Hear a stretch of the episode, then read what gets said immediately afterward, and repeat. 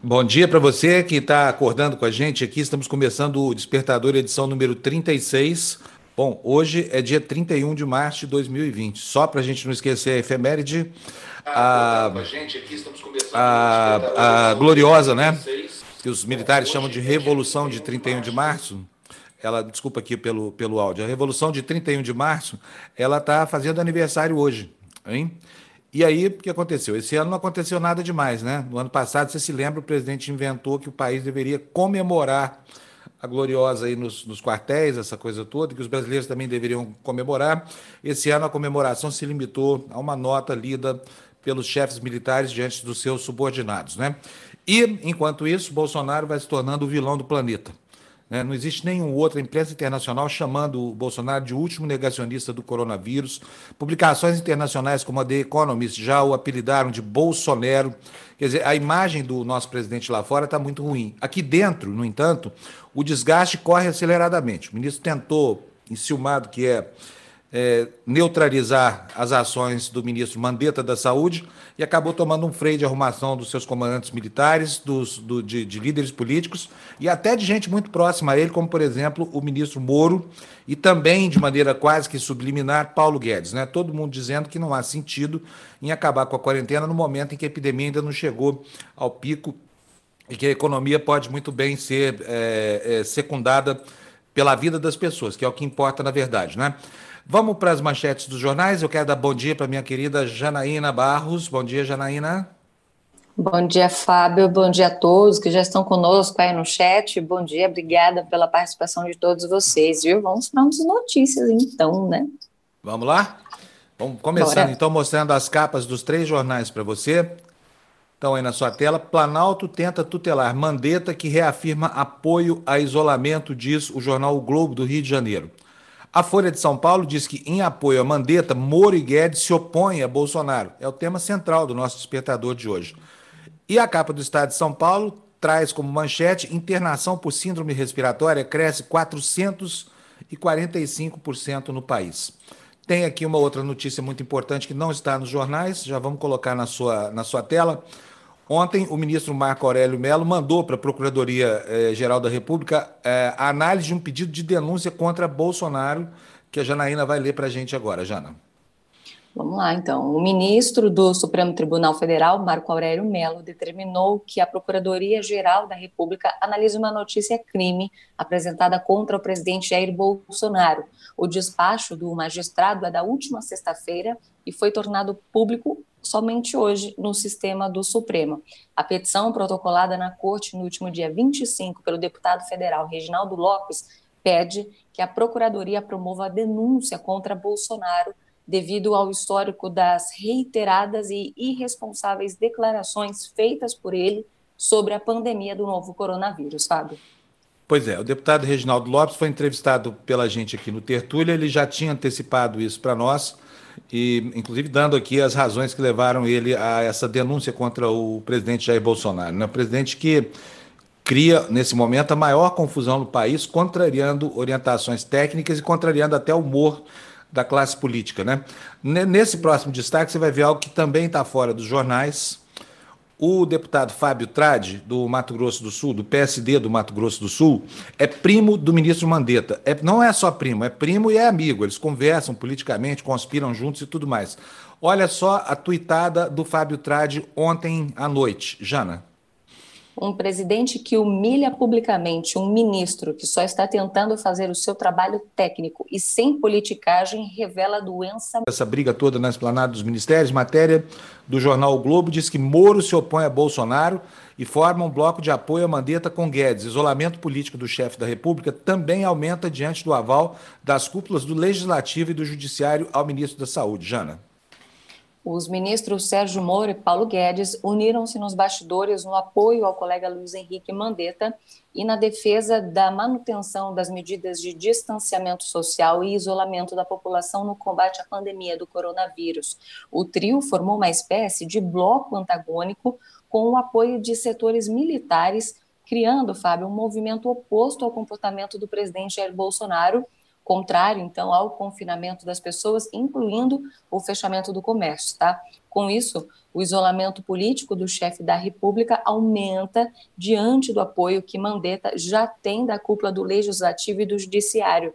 Nesta segunda-feira, ontem, dia 30, o presidente do Supremo Tribunal Federal, Dias Toffoli, destacou a necessidade do isolamento social. Ô, Jana, eu quero, lado, eu quero só chamar a atenção para esse destaque ao lado, porque uma coisa é a coordenação entre as forças políticas e institucionais. A outra coisa que está no background dessa situação toda é o apoio dos chefes militares. Eles são muito importantes no Brasil, especialmente por causa da composição do governo, que é praticamente um governo formado por militares, mas também porque eles são os principais avalistas, seriam os principais avalistas do governo Bolsonaro, papel que hoje claramente eles parecem recusar. Né?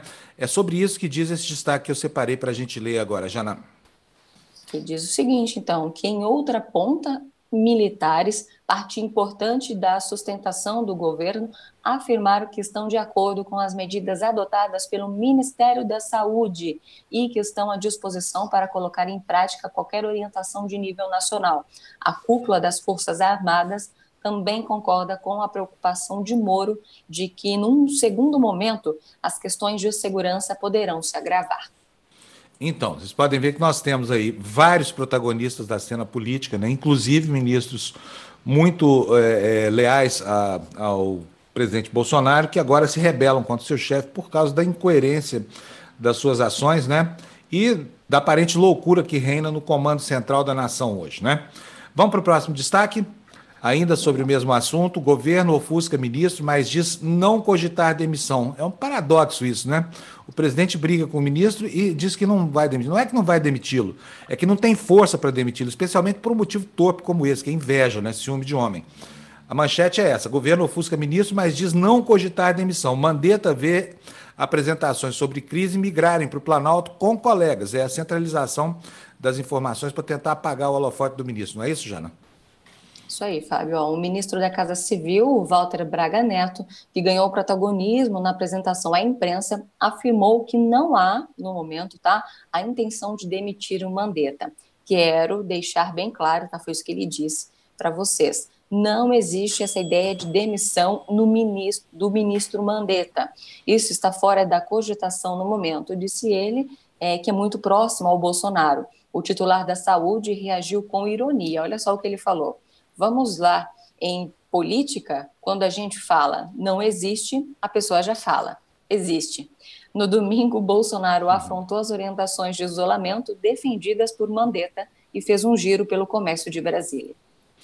Se você gosta do nosso jornalismo, se você acompanha o nosso noticiário, nós precisamos da sua ajuda para financiar a nossa produção. Somos 25 pessoas, vários jornalistas aqui, todos agindo com a maior lisura e correção com a perspectiva de respeitar absolutamente o código de ética no que diz respeito a ouvir o outro lado e, principalmente, a combater o autoritarismo, que é o que a gente mais faz aqui, defender o espaço da liberdade de expressão. Se você gosta disso, ajude-nos a pagar a conta. A conta pode ser paga em dois mecanismos de coleta de doações: apoia.se barra TV Democracia e o outro, já digo para vocês aqui: olha, nesses dois endereços que nós vamos passar na tela daqui a pouquinho, você pode, entrando na nossa página, fazer uma doação que começa em cinco reais. Você dá um cafezinho para a gente e a gente devolve um mês inteiro de notícias. Se quiser pagar um shopping ou uma pizza, também pode, tá? Ou dar qualquer valor que você queira. É muito importante isso porque o nosso jornalismo é público, por isso ele não tem nenhuma amarra e daí a, a distribuição equânime de uma conta mais do que justa, tá bom? apoia.se e catarse.me, os dois barra TV Democracia. apoia.se barra TV Democracia, catarse.me barra TV Democracia. Desde já eu antecipo meus agradecimentos para você. Bom, vamos seguir com a, com a nossa leitura dos jornais de toda manhã. Vamos agora para o painel da Folha de São Paulo. O destaque aí é uma interrogação, uma frase uma frase curtinha. E agora, José, Janaína, do que é que trata isso? Vamos lá, então é da Camila Matoso. A insatisfação dentro do governo Jair Bolsonaro com Luiz Henrique Mandetta transbordou os limites do Palácio do Planalto. Na equipe econômica, liderada por Paulo Guedes, as, as, as aparições frequentes do, do encarregado da saúde viraram motivo de queixas, Fábio. O protagonismo do ministro com o coronavírus já havia despertado ciúmes do presidente e de assessores diretos, o que motivou a mudança de rotina de entrevista à imprensa com mais quatro da esplanada neste, nesta segunda, no caso ontem. Aí na, no outro trechinho tinha aqui, ó, no nós contra eles. E diz o seguinte: a insatisfação com Mandetta faz parte de um acirramento de atritos internos. Bolsonaro passou a avaliar ministros, segundo assessores, tá? Com base em apenas um critério: quem o defende e quem não o defende nesse caso. É um critério excelente para um país que não conseguiu superar uma crise econômica começada há quatro anos, ver a sua economia declinando, a popularidade do presidente da República despencando, as instituições em frangalhos por causa de uma ação deliberada do presidente da República e dos seus asseclas. Muito bom, né? É, que que o, o presidente da República passe a contratar ministros só tendo como critério o fato de defendê-lo. Então, aguarde para os próximos dias, se houver alguma dança das cadeiras lá, por exemplo, a nomeação de Hélio Negão ou dos próprios filhos do presidente para um cargo na esplanada, porque não tem muita gente mais em que ele confie no mundo. Próximo destaque. Planalto, ainda sobre o mesmo assunto, hein? Planalto intervém e centraliza notas sobre a doença, para a gente entender direitinho como é que é essa nova, digamos assim, nova ordem que reina agora na cabeça do presidente da República. Jana. Com o objetivo de unificar a narrativa, a Casa Civil da Presidência da República encaminhou um ofício aos demais ministérios em que exige tá, que todas as notas à imprensa sobre o Covid-19 recebam o aval do Palácio do Planalto antes da divulgação. No mesmo documento, o chefe da Casa Civil, o general Walter Braga Neto, diz às demais pastas que todas as coletivas de imprensa de órgãos do governo sobre o novo coronavírus deverão ser realizadas no Palácio do Planalto, em tá, coordenação com a SECOM, que é a Secretaria de Comunicação Social da Presidência que faz parte do eixo do mal desse governo, orientando o presidente nas suas ações tresloucadas, significa que o presidente da República quer colocar sob suas asas um ministro que ganhou voo há muito tempo. O ministro Mandetta certamente não vai é, é, se dobrar esse tipo de, de, de, de, decisão. Por quê? Porque ele precisa, tem mais o que fazer além de ir ao Palácio do Planalto para dar entrevista coletiva, certo? Pode acontecer em qualquer lugar. Próximo destaque. Olha, ainda tem gente que apoia Bolsonaro, apesar de tudo que ele está fazendo, né? Tudo bem que essa gente não, não, não apita muito, mas quando solta assim uma manifestação qualquer, ela ainda ecoa nos jornais e em parte da tropa dos militares. É o caso do ex-comandante do Exército, o general Vilas Boas, que ainda defende a posição de Bolsonaro na crise. Jana? O ainda muito influente ex-comandante do Exército, Eduardo Vilas Boas, defendeu a defesa da proteção da economia proposta pelo presidente Jair Bolsonaro na crise do coronavírus e afirmou no Twitter o seguinte: que o país passa por um momento muito grave. Pois é, só para você lembrar, o general Vilas Boas interveio em algumas situações de crise, né, agravando, inclusive ameaçando o Supremo Tribunal no passado do Supremo Tribunal Federal no passado, ainda no, no final do, do, governo Dilma Rousseff, depois virou aí um grande defensor, um grande aliado, agora talvez o último aliado de Jair Bolsonaro no ambiente das Forças Armadas. Bom, gente, vocês viram o mico, né? Que mico. Você já pensou? Você faz uma publicação no Twitter e aí o, o próprio o, no Twitter, e aí o próprio Twitter vai lá e diz o seguinte: olha, não vou publicar isso aí porque isso aí está contrariando todas as orientações, todo o bom senso, o senso comum então vou apagar a sua postagem. Isso é fake news. É feio fazer isso. Foi o que fizeram as redes sociais com o Bolsonaro. Né? E é o que nós vamos ver agora nessa manchete que está no, no, na Folha de São Paulo. Após Twitter, Facebook também apaga post de Bolsonaro. Vídeo de passeio do chefe do executivo em meio à pandemia cria desinformação de acordo com a rede social, o Facebook. Jana. Após o Twitter, o Facebook também decidiu nesta segunda-feira apagar publicação do presidente Jair Bolsonaro de suas plataformas, por entender que ele cria tá, desinformação que pode causar danos reais às pessoas. A postagem é de um dos vídeos do passeio que o presidente fez no Distrito Federal no domingo, criando aglomeração e contrariando o seu próprio ministro da Saúde, Luiz Henrique Mandetta, que recomendou tá, que as pessoas ficassem em casa como medida de enfrentamento ao novo coronavírus. O vídeo também foi apagado do Instagram, rede social que pertence ao Facebook. Aí em nota eles disseram o seguinte: removemos conteúdo do Facebook e Instagram que viole nossos padrões da comunidade, que não permitem desinformação que possa causar danos reais às pessoas.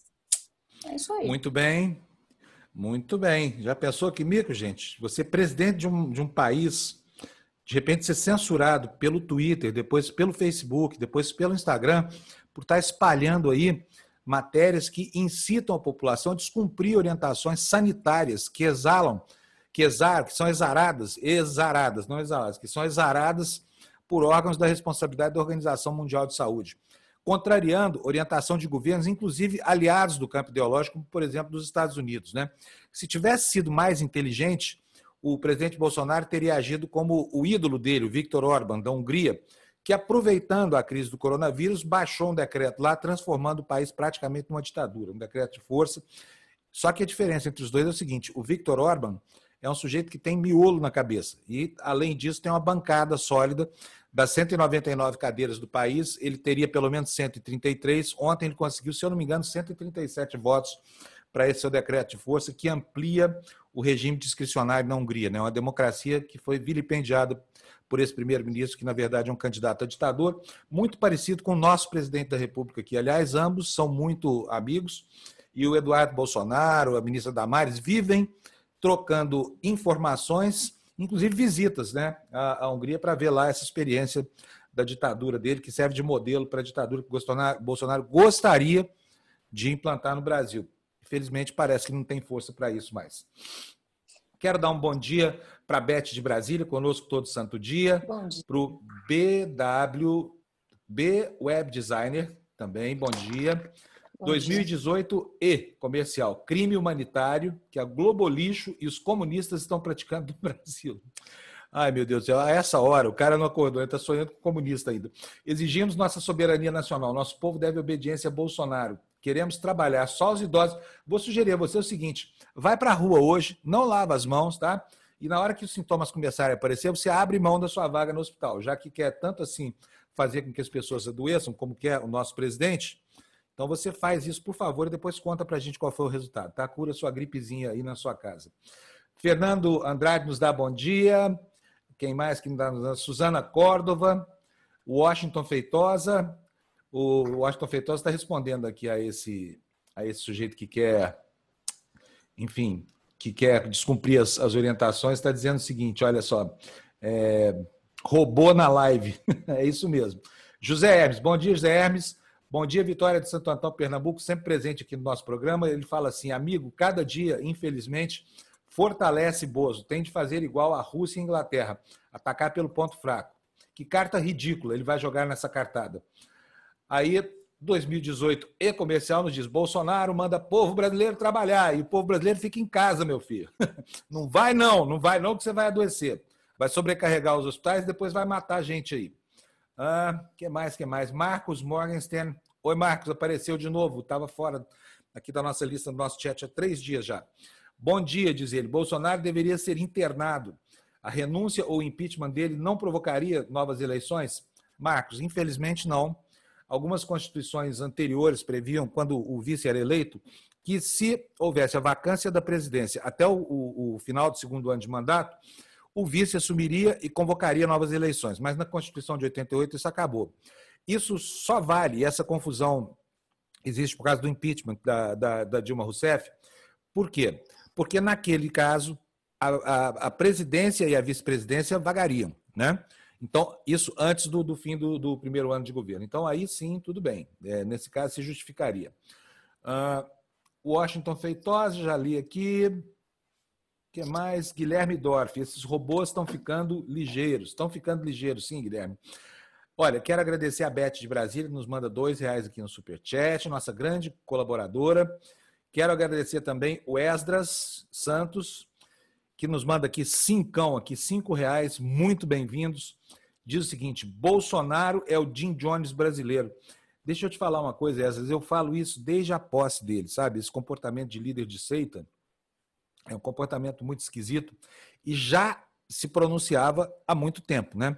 Quem acompanhou a evolução do pensamento bolsonarista ou do comportamento bolsonarista sabe muito bem que não é novidade essa história de Bolsonaro se comportar mal, né? Vamos voltar para os nossos destaques aqui, daqui a pouco eu leio mais a participação dos nossos cybernautas. Próxima matéria da Folha de São Paulo, que é o nosso jornal guia de hoje. Aliás, deixa eu explicar uma coisa para vocês. Cada dia a gente começa o noticiário com um jornal. Um dia com a Folha, um dia com o Globo, um dia com o Estado de São Paulo. Por quê? Porque muitas notícias se repetem. Então, a cada dia nós damos foco para o noticiário de um jornal. Né? Aí a notícia que saiu em um, a gente não lê nos outros, tá? Para assegurar a diversidade. Por isso, a presença maior de um jornal em detrimento de outros a cada dia no noticiário. Não estranhe. Hoje foi a Folha, amanhã será o Globo, depois de amanhã será o Estado de São Paulo. Isso é, é, é, é modificado conforme os jornais tragam assuntos de relevância. Né? Muitas vezes um furo de reportagem, um, uma matéria muito importante na capa faz a gente mudar essa ordem aí. Hoje o guia é a Folha de São Paulo. E a Folha de São Paulo diz que, olha, isso é incrível, hein? Um, uma coisa que a crise está nos ensinando.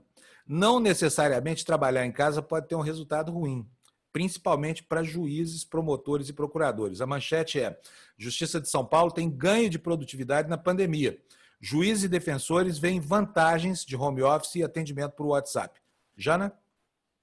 Os números de produtividade indicam que a pandemia não paralisou a Justiça Paulista. Segundo o Tribunal de Justiça de São Paulo, juízes estaduais de primeira instância em home office produziram entre 16 e 25 de março 76 mil sentenças, 336 mil decisões interlocutórias que são medidas liminares, por exemplo, e 205 mil, 205 mil despachos simples, Fábio.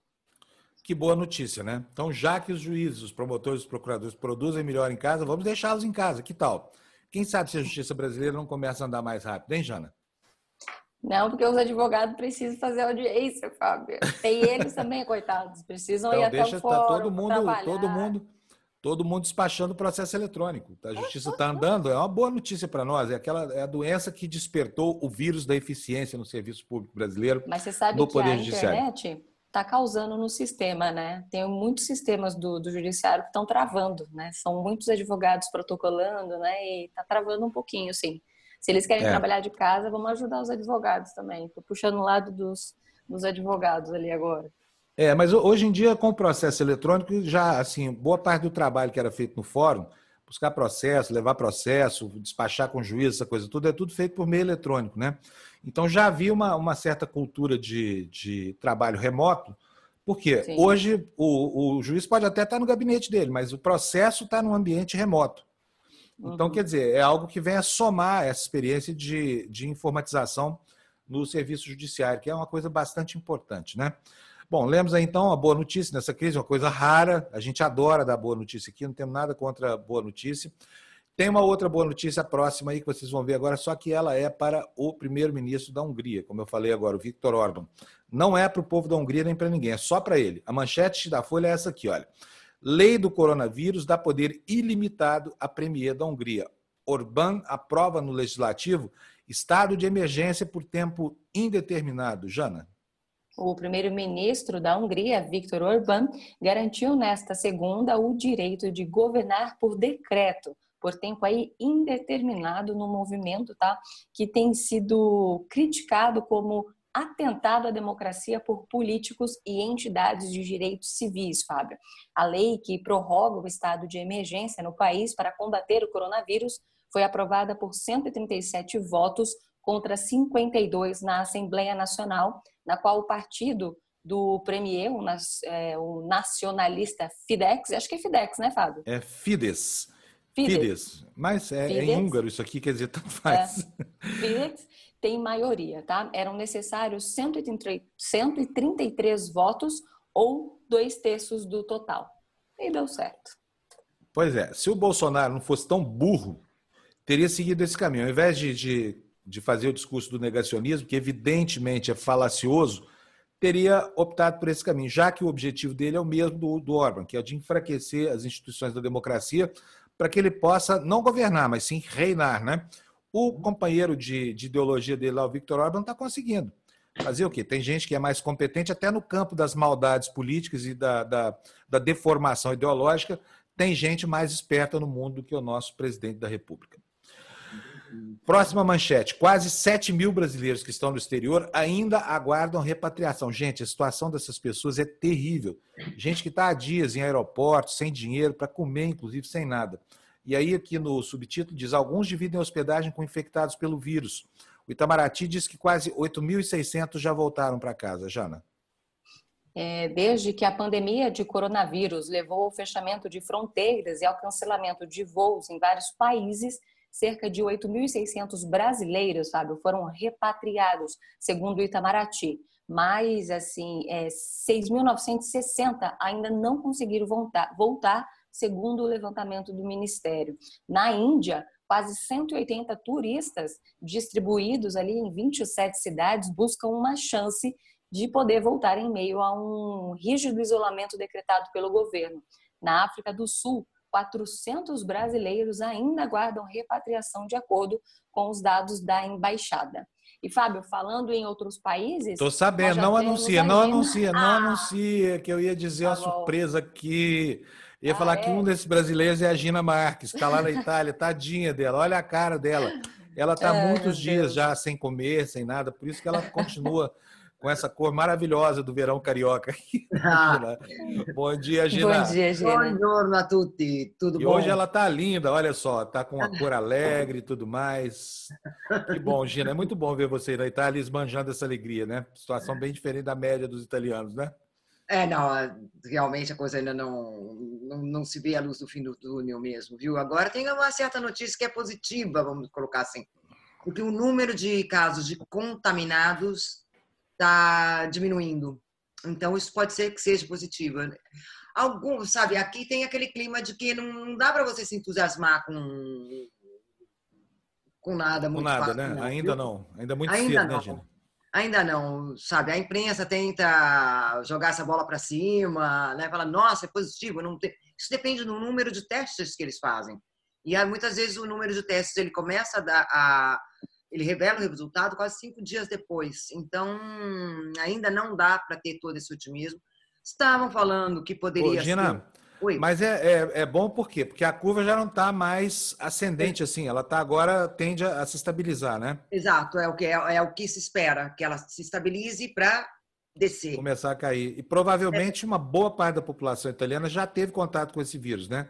Ficou assintomática em casa, essa coisa toda, não sobrecarregou mais o serviço de saúde, mas nós temos uma situação aí que, que indica que podemos estar já começando o, o ambiente de declínio né? Da, da, dos dados, né? Exato, com muita cautela temos que esse é um otimismo, colocar assim, um otimismo parcial, um otimismo em gotas. Um... Mais torcida do que do que lógica, né? Exato, exato, mais torcida do que lógico, inclusive porque eles estavam falando agora que seria a, o final da epidemia poderia ser no fim da Páscoa, seja, final de abril para começo de maio, dificilmente vai ser isso, né? As pessoas vão ter que realmente se conscientizar que vai ficar mais tempo em casa. Inclusive, era como a gente estava conversando outro dia, né, Fábio? A Itália sendo um laboratório, sendo o primeiro país da Europa e do Ocidente e o mais contaminado, acaba ficando todo mundo de olho na Itália. Então, o resto do mundo fala: bom, então tá bom, os caras agora já estão nadando, já estão indo para a praia tudo mais, e então todo mundo pode. Tem que ser uma coisa muito gradual, combinada com a Europa, coordenada, com uma série de coisas que pode vir, pode de repente a epidemia pode se equilibrar ou quase, quase, quase desaparecer, de repente pode dar um, um, um golpe de uma hora para outra e, e, e, voltar com tudo, né? Então esse é um é. dos temas muito debatidos aqui na Itália. Outras novidades, é, os prisioneiros que têm um, um, um ano ainda, né? Pra, pra Ô, Gina, desculpa, deixa eu perguntar uma coisa para você. Qual foi o número de mortes aí é, de ontem para hoje, no último boletim? O último boletim foi de ontem. Ontem se refere ao de domingo para segunda. Ah, estamos aqui com 11.591 mortos, ou seja, de domingo para segunda foram mais 812 pessoas. Nossa. Pois é, agora veja só a coincidência. Na Espanha foi exatamente o mesmo número, 812 mortos em 12 horas. Veja só que coincidência estranha essa, né? Quer dizer que a, a, a Espanha empatou em morbidade com a Itália no seu pior momento. É, né? E na Espanha a infecção ainda continua subindo. A curva é ascendente, né? É muito mórbido mesmo, né? Mesmo porque já se fala, né? E nós já conversamos aqui também que um dos agentes detonadores foi um jogo de futebol entre um time de Bérgamo e um time da Espanha, o Valência, ou seja, foi o Atalanta e o Valência, dia 19 de fevereiro, no estádio de Milão, estádio San Siro de Milão. Depois os torcedores ainda foram lá, quer dizer, isso daí foi o coquetel fatal para então. para disseminação. Quer dizer, então, e agora? Eu estava falando para vocês, os prisioneiros, que eles têm ainda um ano para descontar de pena, eles vão poder descontar a pena em, na casa deles, ou seja, prisão domiciliar. E aqueles que ainda faltam, por exemplo, 18 meses e meio, né, para eles vão ter, vão poder descontar em prisão domiciliar só com a pulseirinha, né, na tornezeleira, no caso. Outra notícia boa, um, um jovem de 38 anos que estava em, em, reanimação, ele sarou completamente e com tomando um, um coquetel de remédios, né? Um era anti para combater a artrite e o outro é um, um, outro coquetel com cinco tipos de, de, de, medicinais. Ou seja, isso daí pode ser que tenha uma boa coisa. Tá muito, muita gente está falando aqui nesse remédio anti-artrite, mas é, ainda todo mundo falando, olha, isso daí, pera lá, não, não toma assim essa cloro... Cloroquina. Exato. Hidroxicloroquina. Exato. Cuidado com isso, porque ainda não está não tá totalmente testado, totalmente é, é, indicado né, pelas agências de saúde. Nos Estados Unidos mudou isso, viu, Gina? A, a, a, a, a, agência americana lá que cuida de medicamentos liberou os médicos para receitarem a cloroquina. Mas não há garantia nenhuma da eficiência do tratamento, porque os exames não, não terminaram. Só que os médicos agora podem prescrever, mas não é a panaceia, né? Não uhum. é a panaceia, não serve para todo mundo, tem que ser prescrito com muita, com muita eficiência e muitos pacientes devem tomar só em ambiente hospitalar, Gina. Correto. Agora, outra questão também que é máscaras. A Itália precisaria mais ou menos um milhão de máscaras por dia. E essas máscaras, elas acabam se dispersando, vamos colocar assim, em outras fronteiras. É, ou seja, fronteiras da Turquia, fronteiras da, da República Tcheca, e essa coisa, né? Ou seja, são máscaras, muitas delas vindas da China, algumas, algumas a gente fala milhões delas encomendadas anteriormente, já em um acordo com a China, e aí o que acontece com as, as alfândegas, casualmente sequestram essas máscaras. É, Sequestram e vendem depois no mercado negro, é isso? Casualmente, sabe, Fábio? Casualmente, Casualmente. Me, lembra aquele, aquele episódio, né? De eu passando a fronteira desesperada, controle de bagagem, e me sequestram casualmente, tentam me sequestrar o álcool gel. Casualmente. Você conseguiu reaver, né? O seu álcool gel, é lógico. Você não permitiu que. Eu, eu, eu desmontei a mulher porque eu descobri finalmente um saco plástico que foi a desilusão da vida dela. O momento que eu descobri aquele saco plástico transparente. Grande então, desilusão da vida dela, ela não pôde pegar o meu álcool gel. E aquilo ali é, acaba sendo acaba sendo criminoso, porque eu preciso daquela substância para me desempenhar e para não, não me contaminar e evitar a contaminação de outras pessoas. Agora que eu estava observando lá, a mocinha, o, o, álcool gel não ia, não ia junto com as garrafas vazias de, de refrigerante ou de água, né? Eles e para outra, aquela que vai parar numa farmácia uma secreta, farmácia, assim. Né? É, da, bolsa dela, ou sei lá o quê, né? Isso daí eu não vi realmente, mas é que ela separou, seja o meu isqueiro, que eu tinha dois, e seja o álcool gel, que ela já estava separando lá do lado dela. Acho casualmente, né? Falta o, o, o, o saco plástico transparente, a maioria das pessoas não, não, não pensam nisso, não lembram disso. E é a mesma coisa que está acontecendo aqui com as máscaras. Milhões de máscaras casualmente sequestrada pelas, pelas alfândegas da Turquia, da República Tcheca. E além do que, a República Tcheca fez uma maior propaganda. É, o regime deles também é de extrema-direita, fez uma maior propaganda contra o crime. Olha só, contrabando de máscaras.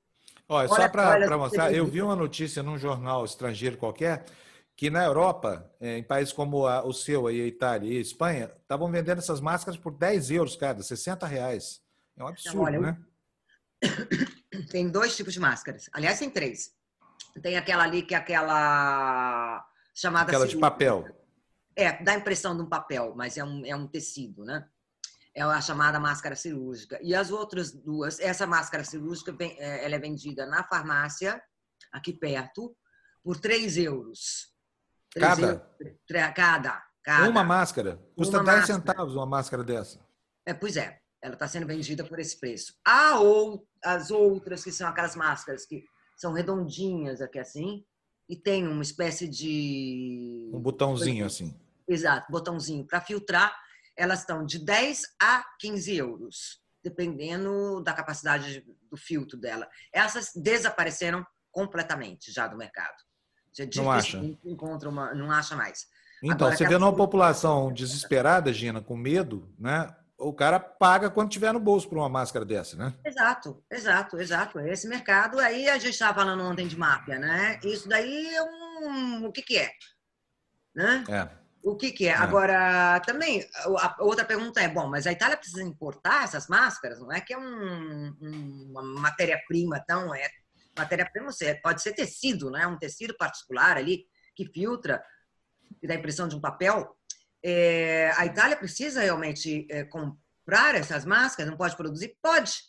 Mas aí entra o detalhe da burocracia, a sádica burocracia. Pode, mas não tem aquela etiqueta da, da, do certificado da União Europeia. Aí não pode. Ah, Nem numa situação dessa. É muito ah, parecido, né? os caras estão revoltados e vão fazer, porque a, a, necessidade é o produto, não a etiqueta, né? Paciência. Vai é, siamo marca... tutti buona gente, é tudo igual, é, tudo parecido. Né? Boníssima. Tá bom, Gina, a gente se encontra no Despertador hoje, no, no, no Tertúlia, né? Ah, Olha, sim. hoje o Tertúlia vai estar tá quente, hein? Nós vamos ter aqui Ciro Gomes às 10 horas e Boulos às 9. Vamos falar sobre esse manifesto das esquerdas brasileiras e dos líderes de esquerda contra o Bolsonaro. Não perca, viu, Gina? Vai estar tá bem okay. quente o Tertúlia hoje. Tertúlia começa às 9. Então, tchau, até daqui a pouquinho, tá? Tchau. Obrigado, Gina. Vamos voltar para os nossos destaques da, da imprensa, gente. É, a gente já leu essa notícia dos brasileiros, agora é o seguinte, olha, Senado aprova ajuda de 600 reais a informais e ainda inclui os trabalhadores intermitentes. O projeto de lei que prevê prestações mensais agora vai para a sanção do nosso querido Jair Bolsonaro. Jana. O Senado aprovou nesta segunda-feira o projeto que prevê concessão de auxílio emergencial de 600 reais a trabalhadores informais e de 1.200 reais para mães responsáveis pelo sustento da família o chamado Corona Voucher, será pago em três prestações mensais, conforme texto é, votado no Senado. O projeto foi aprovado por unanimidade, com 79 votos a favor. Agora só depende de sanção aí de Jair Bolsonaro para ser aprovado. E a proposta havia sido aprovada na quinta, tá, dia 26, em votação simbólica e remota na Câmara, Fábio. Olha, o presidente da República está vendendo isso aqui como se fosse uma concessão dele. É mentira, tá? Mais uma mentira do Bolsonaro. Na verdade, o governo federal, o Poder Executivo, propôs 200 reais por família. Né? E aí, a Câmara dos Deputados, nós entrevistamos aqui outro dia é, parlamentares que estavam empenhados na relatoria, por exemplo, o Molon, né, que falou com a gente aqui, foram eles que batalharam para que esse valor viesse para a realidade, porque com 200 reais por família, como disse o ministro Paulo Guedes, duas cestas básicas, já ia ter gente morrendo de fome no Brasil, gente que foi salva do coronavírus, mas sucumbiu à fome. Né? Graças à, ação é, rápida do Congresso Nacional, isso acabou não acontecendo. Então, palmas para o Congresso e, olha, o, a nossa vai aqui para o governo federal que se apropriou de algo que não é da sua lavra. Próximo destaque na tela, Jana, qual é? Deixa eu ver aqui o próximo, que eu não sei não está andando aqui. Para ah, mim tá aí, é olha, o que... a, a, fala do Bolsonaro dos Correios, não é isso? Uhum. Então vamos lá. A manchete está aí, você está vendo já, após fala de Bolsonaro, os Correios cortam adicionais de trabalhador em quarentena. Quando a empresa deveria incentivar trabalhadores que, que fiquem em casa, está punindo esses trabalhadores, inclusive os vulneráveis. Jana, lê para a gente, por favor que após o presidente Jair Bolsonaro defender regras mais frouxas para isolamento contra o coronavírus, os Correios passaram a descontar parte da remuneração de funcionários que estão em quarentena. O corte adotado na estatal vale é, mesmo para empregados do grupo de risco para o contágio do Covid-19. Na terça-feira passada, Bolsonaro passou a defender a volta à normalidade, o fim né, do confinamento em massa e a, reabertura, e a reabertura do comércio em escolas. Para ele, só pessoas acima de 60 anos ou com doenças que agravam o quadro clínico devem se isolar. Pois é, gente perdendo a remuneração, trabalhadores perdendo o emprego e a inflação chegando ao nível dos alimentos e da cesta básica. A próxima matéria, nós vamos ver aí nela que o dólar a alta da demanda com a pandemia e os efeitos do clima estão encarecendo os alimentos numa hora muito ruim para isso, Jana. Vamos lá, então. Os custos começam logo no café da manhã, Fábio. é verdade. O café, leite, a manteiga, o pãozinho superam em muitos, superaram, superam em muitos a inflação média dos últimos 30 dias, que ficou em 0,10% até a terceira semana deste mês. Todos eles estão com variações aí de 0,5% a 1,5% nesse período, conforme a pesquisa da FIP, que é a Fundação Instituto de Pesquisas Econômicas, feitas só na capital paulista. Bom, Entre outros olha, lugares, deve estar até mais avançado. É isso aí. Gente, nós vamos ler agora para vocês uma notícia. Presta atenção. Não corra até a farmácia para comprar cloroquina, principalmente porque você não vai achar, tá? Não adianta nada. E segundo, a despeito do que você vai é, tomar conhecimento agora, esse remédio não tem a sua ação comprovada contra esse, esse vírus, o coronavírus, né? Então vamos botar aí na tela, olha, a agência americana dá aval limitado ao uso da cloroquina contra o vírus. Jana. O documento afirma que a FDA permitiu tá, que sejam distribuídos e prescritos pelos médicos para pacientes adolescentes e adultos hospitalizados com Covid-19 de maneira apropriada quando um ensaio clínico não está disponível ou é viável. Trump disse na semana passada que os dois medicamentos poderiam ser um presente de Deus, mas os cientistas alertaram para os perigos de exagerar aí os tratamentos que não foram comprovados. Então, Exatamente. não se automedique. Exatamente. A informação é a seguinte: existe um remédio que pode ter ação positiva em alguns casos, que é a cloroquina mas isso não foi testado. O que, que fala a medida da FDA, da, da FDA conforme vocês viram na, na leitura da Jana? Quando não há um ensaio clínico disponível, numa situação de calamidade como essa, o FDA então autoriza o uso dessas medicações cujo efeito não está comprovado. Tá? Vamos para o próximo destaque, então? Ah, cadê aqui? Onde é que está? Hoje está duro aqui, viu, gente? Ministério Público. Ministério Público vai apurar a falta de equipamentos de proteção. Olha, é um absurdo isso, gente. Médico adoecendo em tudo quanto é lugar aí. Nós precisamos tanto dessa mão de obra saudável para atender os brasileiros que caem. E aí, o governo brasileiro simplesmente falta nessa. Tudo bem que é uma situação é, excepcional e que no mundo também está acontecendo, mas não pode acontecer. Se os médicos começarem a adoecer e precisarem ficar 14 dias no isolamento, como o restante da população, quem é que vai tratar dos doentes, né? Mas a notícia que nós temos para você é essa aí: Ministério Público vai apurar a falta de equipamentos de proteção em hospitais, Jana. A promotoria apura se há problemas na distribuição de materiais como álcool em gel, máscaras, luvas, avental e óculos. O inquérito foi aberto após representação aí do deputado Carlos Gianazzi, do PSOL. Segundo ele, a situação ocorre tanto em hospitais públicos quanto nos privados, Fábio. A falta de equipamentos também é denunciada pelo CIMESP, que é o Sindicato dos Médicos de São Paulo, tá? A entidade diz que até quinta-feira, dia 26, é, 26, recebeu aí 115 denúncias, sendo 77 por problemas na distribuição de EPIs e 30 por fluxo inadequado no atendimento. Bom, como a hora está adiantada, eu vou pedir para a Gra pular um, um, um dos slides para a gente ir para o número 19, é, para a gente poder adiantar aqui, senão não vai dar tempo de terminar. Nós temos mais cinco minutos de programa só. E a manchete que eu quero ler para vocês é essa aqui, manchete do jornal O Globo. Prazo prorrogado. Estados mantêm medidas restritivas. Felizmente, os governadores são mais ajuizados que o presidente da República. Jana? O número de pessoas hospitalizadas no Brasil com síndrome respiratória aguda grave, tá? que eles denominam CRAG, complicação causada por infecções como a gripe comum e a Covid-19. Jana, Jana slide errado. é o seguinte, o, o que nós temos que ler é o que fica antes desse, é o número Não, 19, tá? Enquanto você Ai, procura aí, eu vou. Achei. Achou aí? Pode, pode, então, pode ler. Vamos lá, vamos lá. Vai você, Jana, por favor. Pouco mais de um mês após a confirmação do primeiro caso de Covid-19 no Brasil, estados mantiveram ações restritivas no combate ao coronavírus. Rio, Ceará, Pará e Piauí prorrogaram os prazos de restrições à circulação. Em São Paulo, o secretário estadual de Saúde, José Henrique German, German, levantou a hipótese de suspender o isolamento dos que podem ficar em casa na semana, tá? Na semana que vem. E que a possibilidade dependerá da evolução do número e do cumprimento da quarentena, Fábio. Tá meio cedo isso, não, gente? mundo inteiro tocando lá para o fim de abril, pelo menos, a desmobilização das quarentenas. E secretário aqui de São Paulo falando assim em, em, encerrar a quarentena já. Semana que vem nós vamos estar no pico, não teremos atingido ainda o pico da, da, da epidemia, né? Não sei não, acho que isso não vai sair não. Vamos para o próximo destaque, esse que a Jana começou a ler e eu interrompi. A manchete é síndromes respiratórias, casos dobram e Mandetta reconhece a falta de testes, Jana.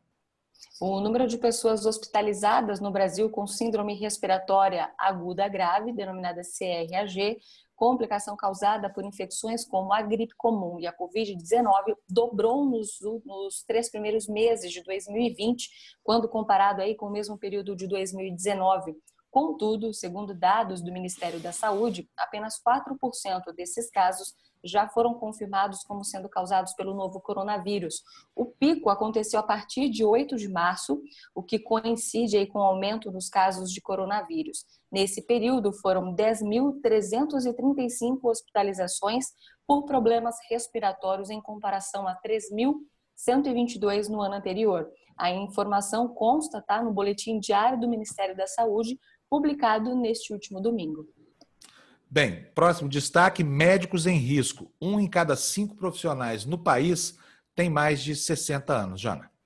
Antes de eu ler, Fábio, o Jamil já está conosco e eu sei que o tempo dele ah, então lá prioridade é bem total para o Jamil, exatamente. Então, bom dia, Jamil, Jamil. Bom dia, Jamil. Tudo bom bem? Bom dia, meu caro. Bom dia, Jana. Bom dia a todos. Bom dia. Tudo bom? Jamil, acho que a transmissão hoje não está muito boa. Não sei, o problema deve ser aqui, porque aqui a banda da internet está horrível no Brasil, sabe? Porque todo mundo em casa, o pessoal acordando, tudo mais, e vem disputar a banda com a gente é. aqui. É justo, mas não é bom para nós, certo? O que, que você conta, Jamil, hoje? Qual é a novidade aí na, na Suíça? Olha, meu caro, é, de fato, aqui está me mostrando também que a conexão está instável, mas vamos tentar. É, a situação é a seguinte: a Espanha, com mais um dia de número recorde é, de mortes, 849 mortes nas últimas 24 horas, é o quarto dia seguido com mais de 800 mortos. Isso, obviamente, deixa uh, uma situação de pânico uh, instalada num país que pensava uh, há poucas semanas, e claro, vamos ter alguns casos, mas isso não vai ser tão grave.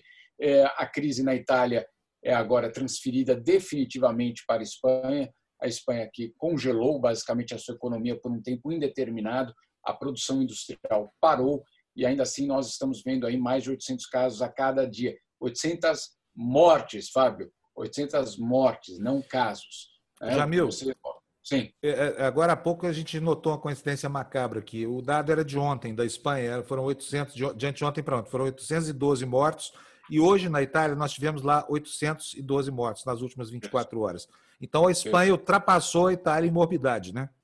Sim, a Espanha ultrapassou é, agora, o que fazer a partir de agora? E essa é a questão que todos colocam e que a OMS é, já vem falando para o governo da Espanha, para o governo da Itália.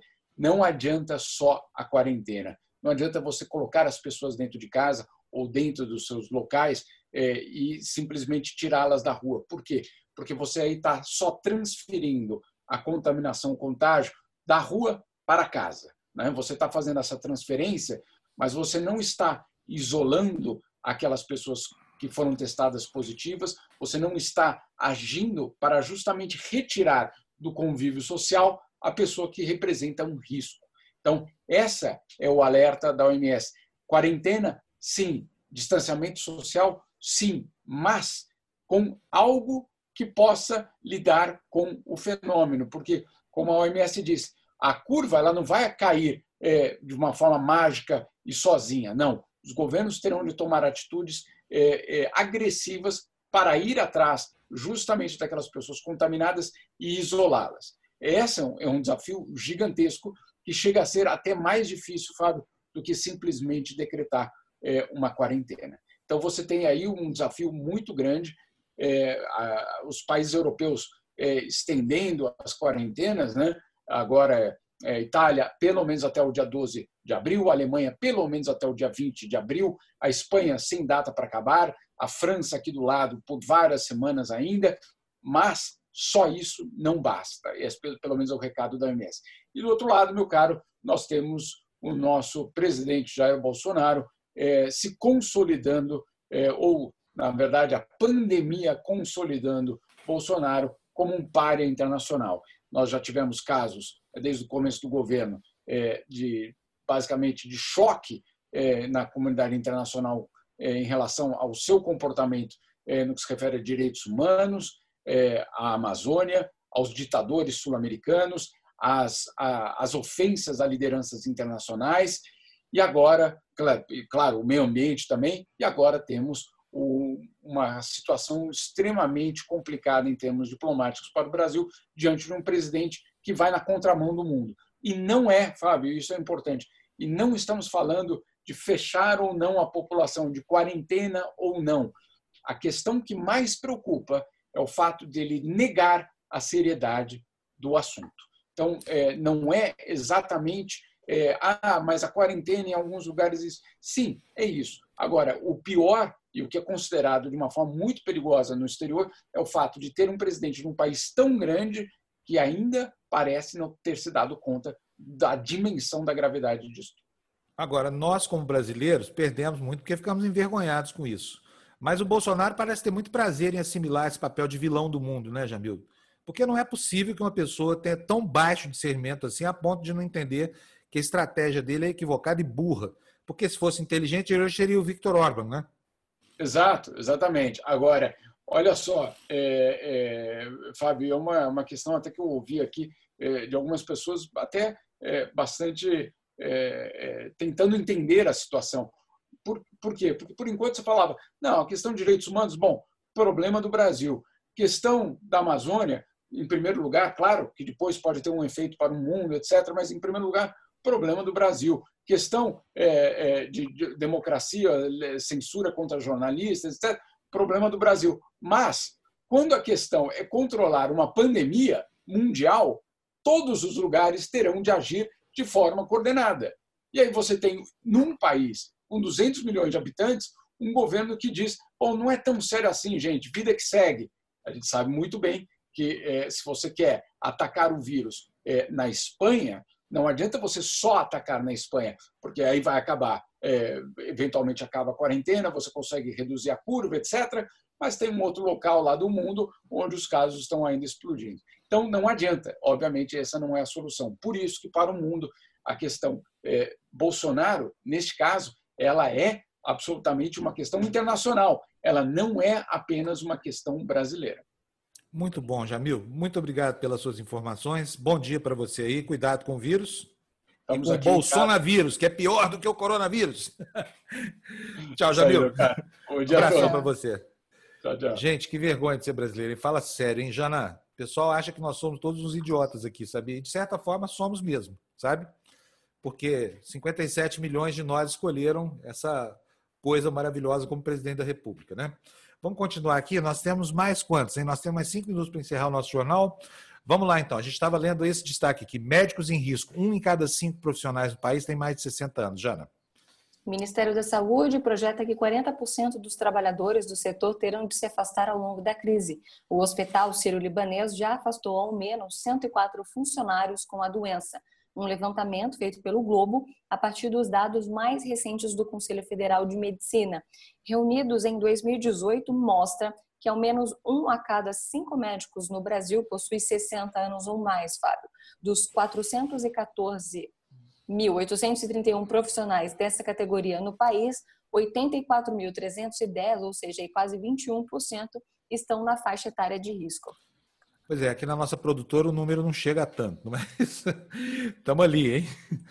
Juntar eu, Jamil, Uh, Jessé Souza, que também é um ano mais velho do que eu. Florestan Fernandes, que é o nosso decano. Já pensaram quanto, como é que a gente vai longe nisso aí? Bom, gente, parabéns. Hoje, 31 de março, aniversário da, do golpe de 64. Os militares chamam de gloriosa, né? chamam de revolução. Na verdade, foi um golpe clássico, mas na visão dos militares, e aí vamos respeitar, porque é o, a maneira deles de enxergarem o problema. Uh, você vai ver que nesse, nessa manchete do jornal O Estado de São Paulo, olha, olha aí, a defesa, que é o, o Ministério, o, o, a pasta da defesa, né, o Ministério da Defesa, diz que o golpe de 64 é um marco da democracia. Em texto distribuído a quartéis, a pasta afirma que a data do início da ditadura militar, que se estendeu até 85, foi uma reação às ameaças que se formavam naquela época com promessas de igualdades fáceis e liberdades mágicas. Janaína. O Ministério da Defesa divulgou ontem a ordem do dia alusivo, tá? 31 de março, dia do golpe militar de 64, que iniciou uma ditadura que durou até 85. No texto, o ministro Fernando Azevedo e Silva afirmou que o movimento de 64 é um marco para a democracia brasileira, principalmente pelo que evitou. A ordem do dia é uma mensagem comemorativa das Forças Armadas que costumam ser lida em todos os quartéis. Graça, eu peço para você para correr, e você também, Jana, até o slide 25, é o penúltimo dessa, desses destaques de hoje, do noticiário da imprensa. Eu vou dizer para vocês que é, é o que tem a manchete: internação por gripe grave sobe 445%. Já localizaram aí? Uhum. Já, então tá bom. Então vamos lá, está na tela, inclusive, né? Internação por gripe grave sobe 445% desde março. Foram 5.787 internações de pacientes com tosse, febre e falta de ar. Jana.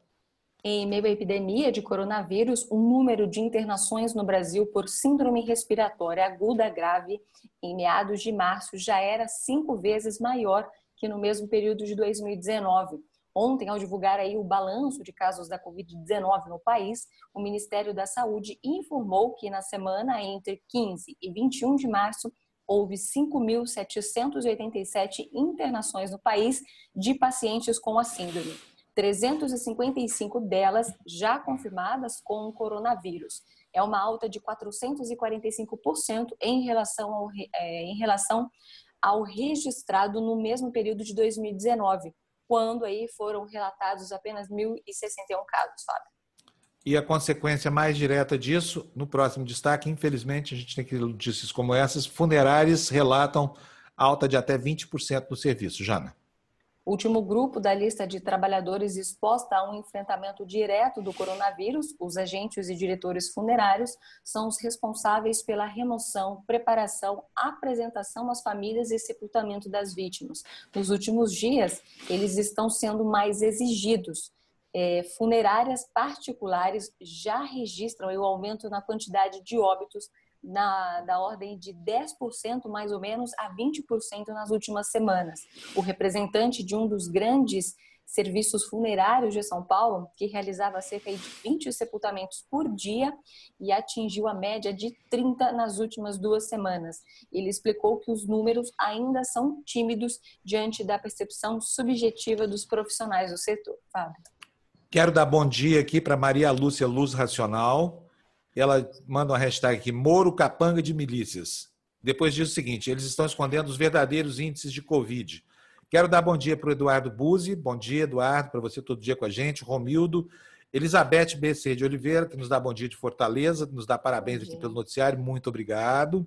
JM 1955, não, está conversando aqui com o Romildo. É... Eber Mingardi diz o seguinte: Bom dia, você sabe onde anda a ministra da Família Damares? Está calada quando deveria estar dando informações e confortando as famílias. Não está falando bobagem porque o assunto não é sexo? Pois é, essa gente não está interessada em coisa séria, viu? O problema deles é a guerra ideológica aí, né? Essa coisa reaça de, de enfim, manter acesa essa guerra permanente contra símbolos que não existem, né? O Eduardo Buzzi diz que a esse mercado de máscaras dá-se o nome de capitalismo. É verdade, é uma distorção do capitalismo. Elizabeth BC de Oliveira diz que está fazendo em casa com algodãozinho bem seguro e lavável. O é, que, que, é isso aqui, Elizabeth? Está fazendo o quê? Eu não sei, ela está respondendo alguém aqui, provavelmente, mas ela diz que tem uma mãe com 98 anos de idade. Então, ela, certamente está se referindo a algum cuidado aqui na, com relação a, a, a evitar a, a contaminação da mãe, né? Ricardo Franco, quero agradecer você, nos mandou cinco reais aqui pelo Superchat, muito bem-vindos, muito obrigado. Maria Buoro, falem sobre o atestado falso sobre Covid-19 que estão fazendo. Relatos comprovam isso. O FTF é um bando de corruptos. Tem muito... Não, não é. Gente, pelo amor de Deus, sabe? Vamos respeitar as instituições, tá? Maria Lúcia Luz Racional diz que tem que caçar a chapa, novas eleições já. Mas, Maria Lúcia, o TSE se recusou a, a investigar as denúncias da Patrícia Campos Melo, da Folha de São Paulo, lembra? Eu acho que a possibilidade disso acontecer hoje beira o zero, sabe?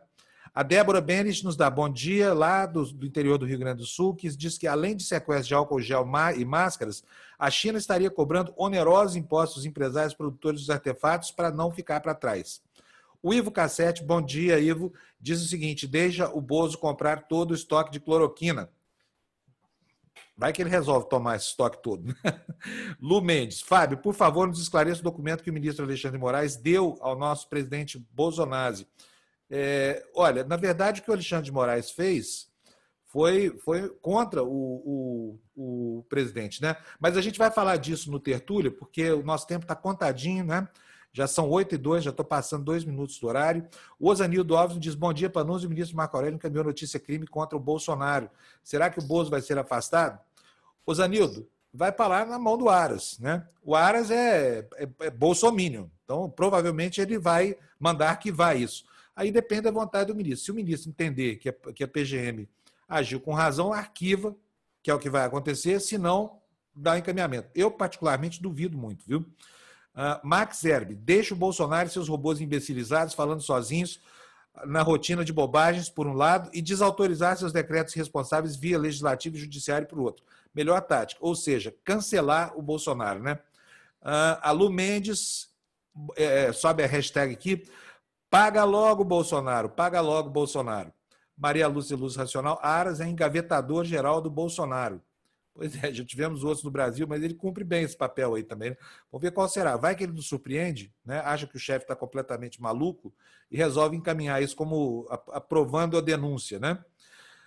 Gente, é isso. Nicole é, Dalancourt diz: Bom dia, Fábio, parabéns pelo programa. Precisamos saber quando o governo vai liberar dinheiro dos aposentados. Meu marido já tem 66 anos e mais de 260 meses de contribuição. Vamos procurar saber para você, tá? As coisas no, no, no, âmbito do INSS não andaram bem.